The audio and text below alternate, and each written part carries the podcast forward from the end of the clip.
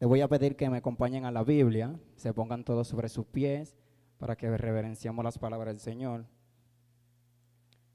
Y quiero que vayamos al libro de Génesis, capítulo 22, versículo 4 al 5. Génesis 22, 4 al 5. Amén. Y dice, al tercer día alzó Abraham sus ojos y vio el lugar de lejos. Entonces dijo Abraham a su siervo, esperad aquí con el asno. Yo y el muchacho iremos hasta allí y adoraremos y volveremos a vosotros. Oremos. Amado Dios, Padre Celestial que moras en las alturas de los cielos, Señor, te damos gracias, Padre, gracias por el privilegio de que nos das estar aquí una vez más, Señor, reunido como una iglesia, Señor, como un cuerpo, Padre, que somos en ti, Padre amado. Te pido, Señor, que sea tú utilizándome, Señor, usándome como un instrumento, Padre, para traer tu palabra, Señor, y hablarle al pueblo, Padre, como tú quieres, Señor, y lo que quieras dejar dicho, Señor. Que no sea yo hablando, Señor, sino tú a través de mí, Padre amado. Te doy gracias, Señor, en el nombre de Jesús. Amén y amén. Pueden tomar asiento. Amén. Entonces, eh, el título de la predicación de hoy, de esta noche, es una adoración sin límite. Dígale al que está a su lado, no te limite. Güey, díganselo de nuevo, ustedes como que... Díganselo, vamos a ver ahora como que ustedes quieren decirlo. Díganselo, no te limite. Amén. Entonces, antes de entrar, eh, una adoración sin límite, tenemos que saber qué es adoración. ¿Qué es la adoración? Si buscamos en Google o un diccionario, vemos que la dice que la adoración es un culto que se rinde a la persona o cosa que consideramos divina. También dice otra definición que es amor o cariño profundo. Esa es la definición que da nuestro amigo Google. Ahora bien, la definición que nosotros le tenemos, o la definición que nos identifica a nosotros como cristianos, es que la adoración es un estilo de vida.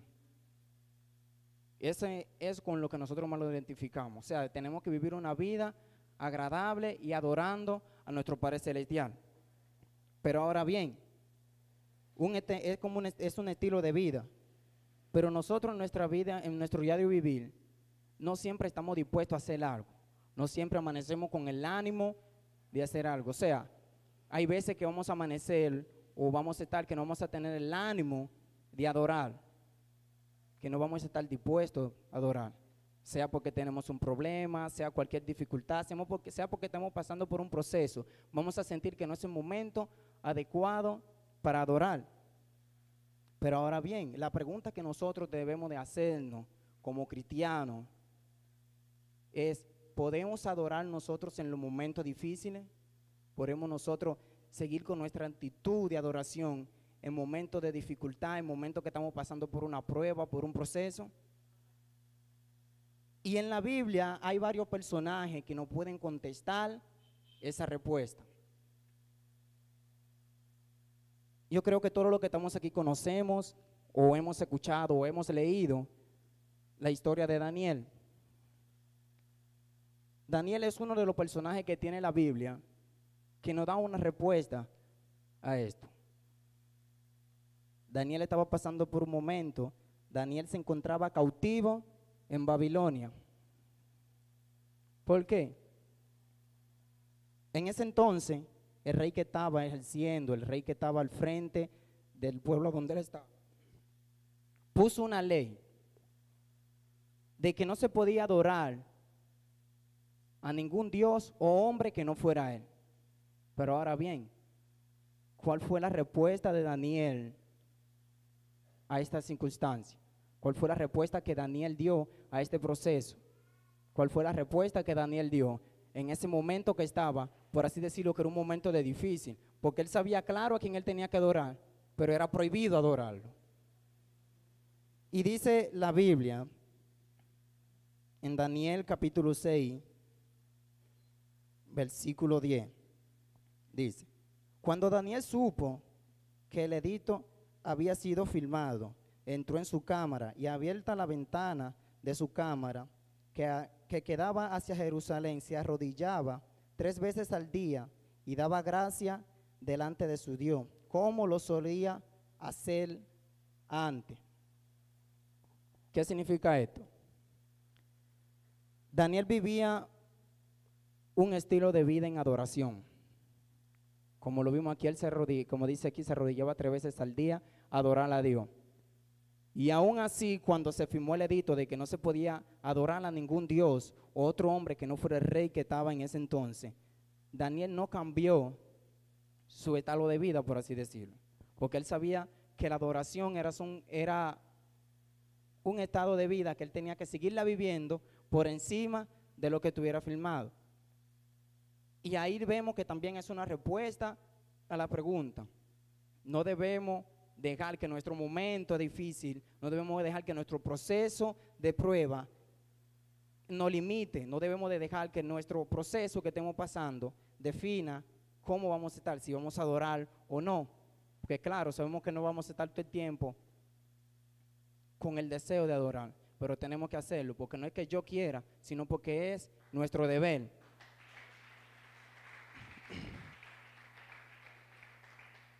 Daniel no dejó que su circunstancia limitara su adoración.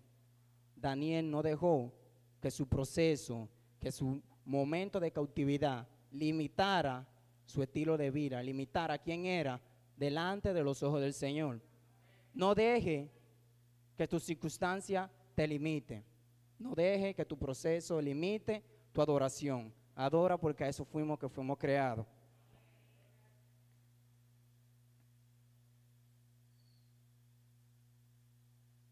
Si seguimos navegando, seguimos, como quiere decir, en la Biblia, hay un sinnúmero de personas que nos responden a esta pregunta.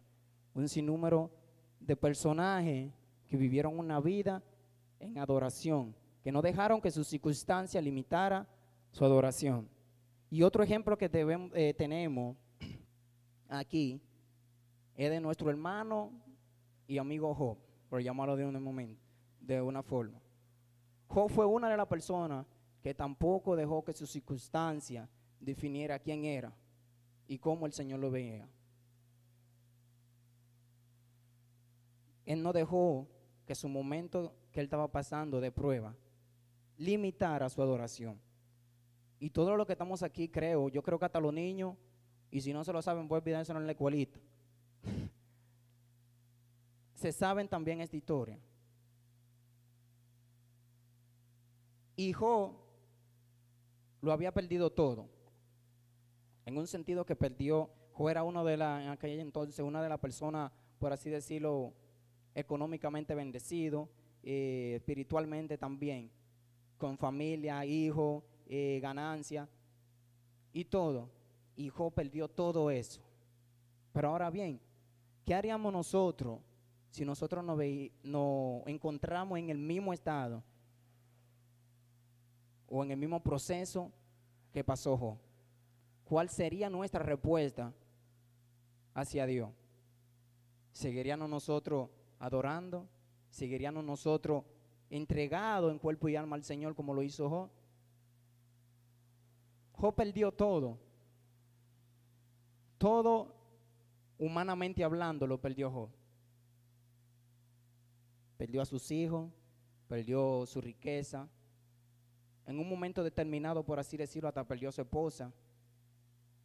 Pero él se mantuvo con los ojos puestos en Dios. Job no dejó que su circunstancia limitara su adoración.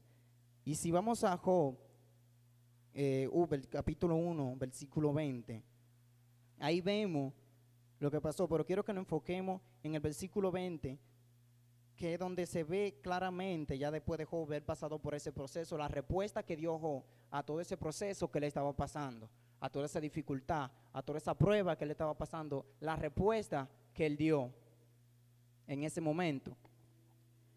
Dice la Biblia en Job capítulo 1, versículo 20.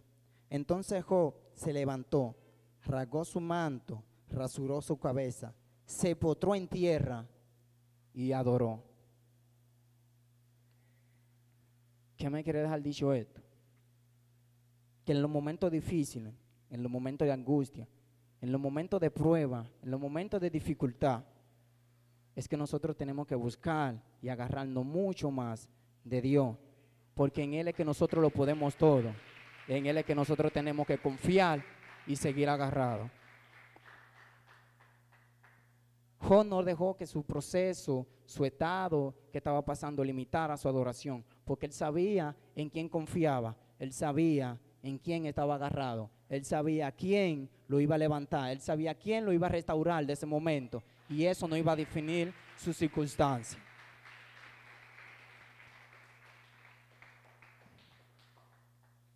Él sabía en quién confiaba.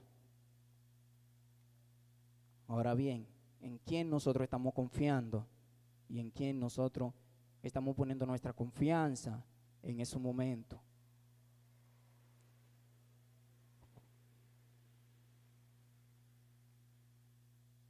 Y la lectura que tuvimos, principal, la lectura principal fue en Génesis capítulo 22, versículo 4 al 5, que es otra historia donde se habla de un momento como este. Y es la historia de Abraham. Es la historia de cómo Abraham fue, por así decirlo, o la prueba de, de fuego que Abraham tuvo que pasar en su vida. Y para dar un recuento por la historia de Abraham, vemos que Dios le promete a Abraham un hijo en Génesis capítulo 12. Abraham en ese entonces tenía 75 años. Dios le promete un hijo. Abraham vino teniendo su hijo hermano a los 100 años. O sea, ¿qué significa eso? Que su momento de espera duró 25 años. Y hay veces que nosotros, por así decirlo, para poner un ejemplo carne viva, nosotros le pedimos algo al Señor. Señor, mira, yo quiero una casa. Señor, yo quiero un carro. ¿Cuántos dicen amén? Señor, mira la sierva, Padre. Ay, ay, ay. Y vemos que no llega. Y decimos, Señor, pero ¿qué está pasando? Padre, yo no me puedo morir. Ay, sorry. Yo no me puedo morir soltero. Estamos pasando por este proceso. Estamos pasando por ese momento de espera. Y comenzamos a pedirle o a pedirle cuenta al Señor. Y vamos a suponer que no han pasado ni una semana y ya nosotros estamos renegando. Pero Abraham duró 25 años esperando por su promesa. Y en ningún momento de la Biblia o en algún estado registra que el, eh, Abraham se quejó o le preguntó a Dios, Señor, pero ¿qué pasa? ¿Dónde está la promesa que tú me prometiste? ¿Dónde está lo que tú dijiste que me iba a dar? él esperó. Pero oye entonces lo más bonito del cuento. Abraham espera esos 25 años. A los 100 años, Dios le da el hijo.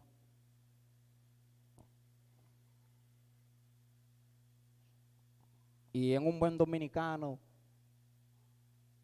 en lo que petaña un gato, el Señor viene de nuevo y que, que se lo regrese. Y entonces, Señor, pero tú no has escuchado el dicho que dice que lo que se da no se quita.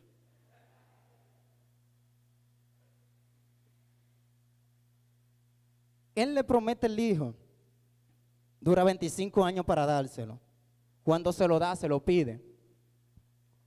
Eso es como que yo le diga, sorry, sorry, toma este millón de pesos. Amén.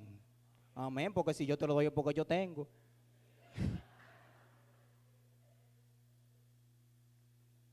y el otro día vengo yo, sorry, mira, me están haciendo falta los millones de pesos, devuélvemelo para atrás. ¿Qué usted cree que será la respuesta de Sori? Bueno, que lo busque. Y eso es algo que nosotros, es una pregunta que nosotros no haríamos. Señor, tú me estás dando algo para luego quitármelo, para luego arrebatármelo de la mano. Señor, tú me estás poniendo esta bendición para el día de mañana ya yo no tenerla. Y quiero que ustedes sepan algo y algo que nosotros debemos tener claro. El Señor, todo lo que nos permite que pase, es porque tiene un propósito con lo que Él está haciendo en cada cosa que nos permite.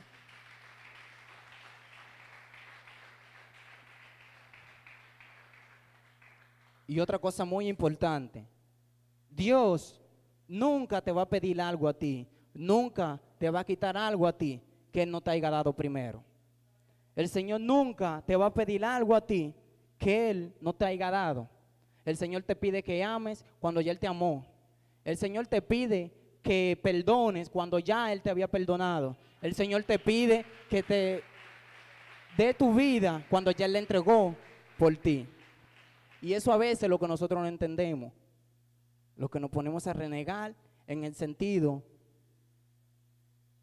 de que no queremos soltar lo que tenemos. Señor nunca nos va a pedir algo a cambio que, ya no lo que Él no nos haya dado primero a nosotros. Y si nosotros tenemos eso bien claro, el Señor nos va a decir cualquier cosa y nosotros lo vamos a hacer con los ojos cerrados.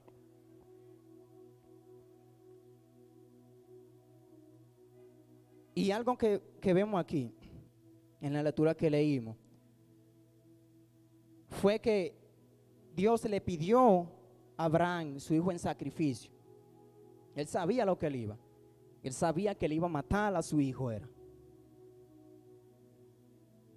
Pero dice la Biblia que en el momento que Abraham fue a subir con su hijo al lugar donde el Señor le había mostrado, él le dijo a su siervo, espérenos aquí el muchacho y yo iremos hasta allá arriba y adoraremos. Y algo que se ve y que se da conectado aquí es que Abraham sabía lo que iba a hacer, pero él iba con su confianza y con su estado de adoración sabiendo que el Señor le iba a proveer y que le iba a dar su bendición. Por así decirlo, en un buen dominicano, él no sabía cómo Dios le iba a resolver, pero él sabía, yo voy a subir allá arriba, voy a matar al muchacho, pero yo no voy a bajar con la mano vacía. Tú vas a resolver, porque no somos locos, tú me lo diste, ahora tú no me vas a dejar a mí. Y registra la Biblia que Abraham preparó todo, puso al muchacho encima del holocausto para matarlo. Y aún en ese momento, cuando él sabía ya que iba a tomar la decisión para quitarle la vida a su, a su hijo, para adorar al Señor, para demostrarle al Señor que él confiaba y que tenía su fe puesta en él, en, ese momento, la Biblia registra que renegó o desconfió de lo que el Señor estaba haciendo en su vida. Abraham tenía claro el propósito que Dios tenía para su vida que Dios tenía para él, porque confiaba plenamente en el Señor. Y eso es lo que nosotros tenemos que hacer. Nosotros no sabemos cómo vamos a salir de, una dificultad que estamos pasando. Nosotros no sabemos cómo vamos a salir de la prueba que estamos pasando. Pero algo que yo tengo muy claro y tengo seguro, que si usted confía ciegamente en el Señor, usted no sabe para dónde va mañana, pero si tiene su confianza en el Señor, sabe que Dios va a proveer de un mañana si tiene la confianza plena en el Señor, sabe que el Señor le va a proveer de todo lo que necesita. Y yo creo que eso es algo en lo que nosotros tenemos que identificar. La adoración es un estilo de vida, pero no limitemos nuestro estilo de vida entonces. Hay veces que nosotros amanecemos con el ánimo por el piso, sin deseo de hacer nada. Pero en ese momento yo tengo claro que si usted busca del Señor, se postra ante el Señor, ese ánimo se le va a poner al 100. Ese ánimo se va a revivir y va a darle ejemplo a las demás personas que lo están viendo ustedes.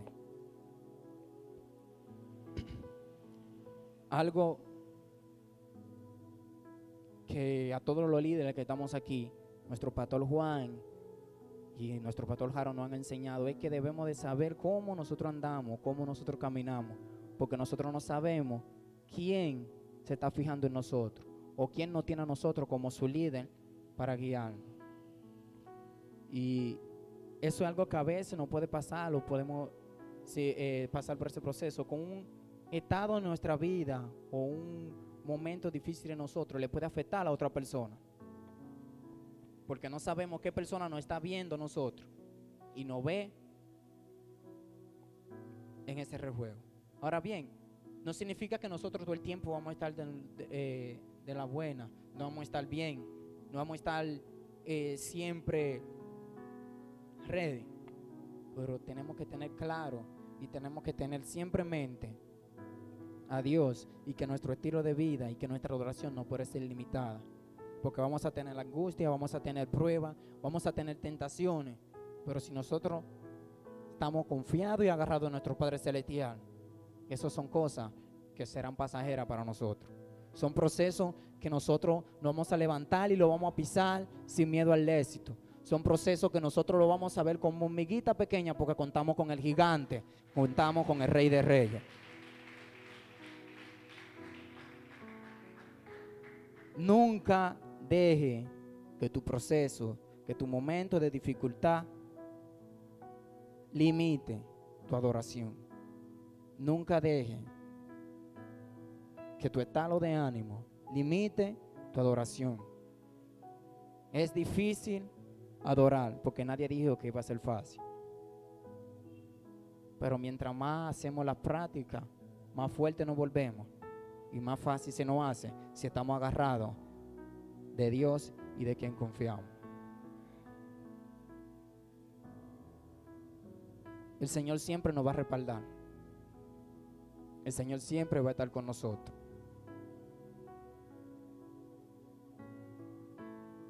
Y como dije ahorita, Señor siempre va a tener claro de que Él no nos va a pedir algo a nosotros que no nos haya dado.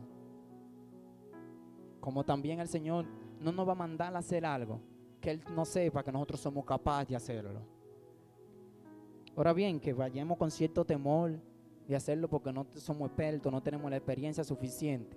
Pero tranquilo, que si usted va confiado y agarrado del Señor, sabiendo que el Señor lo mandó para acá, usted tiene que ir confiado de que si el Señor lo mandó para allá, Él lo va a respaldar.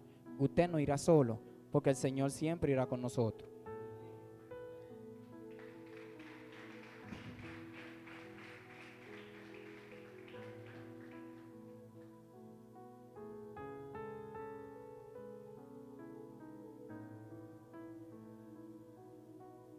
Hubo un momento que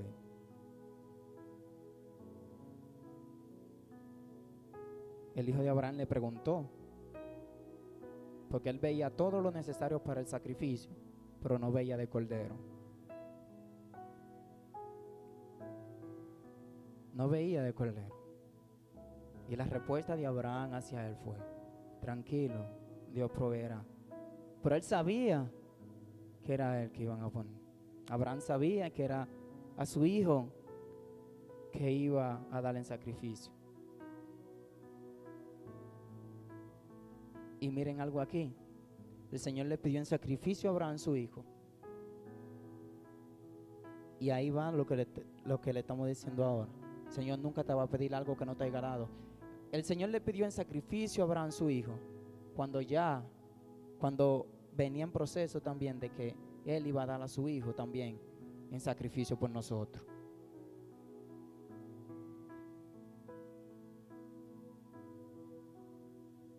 Y esa, por así decirlo, fue la prueba de fe más grande para Abraham. Porque fue donde le pidieron quitarle una vida y la vida de su hijo. Y Abraham no puso pero. Porque él sabía que si el Señor lo había mandado, era porque era el propósito que el Señor tenía para con su vida en ese momento. Era porque el Señor iba a respaldar y iba a seguir siempre a su lado. No limitemos nuestra adoración No dejemos que nuestro estado de ánimo limite nuestra oración.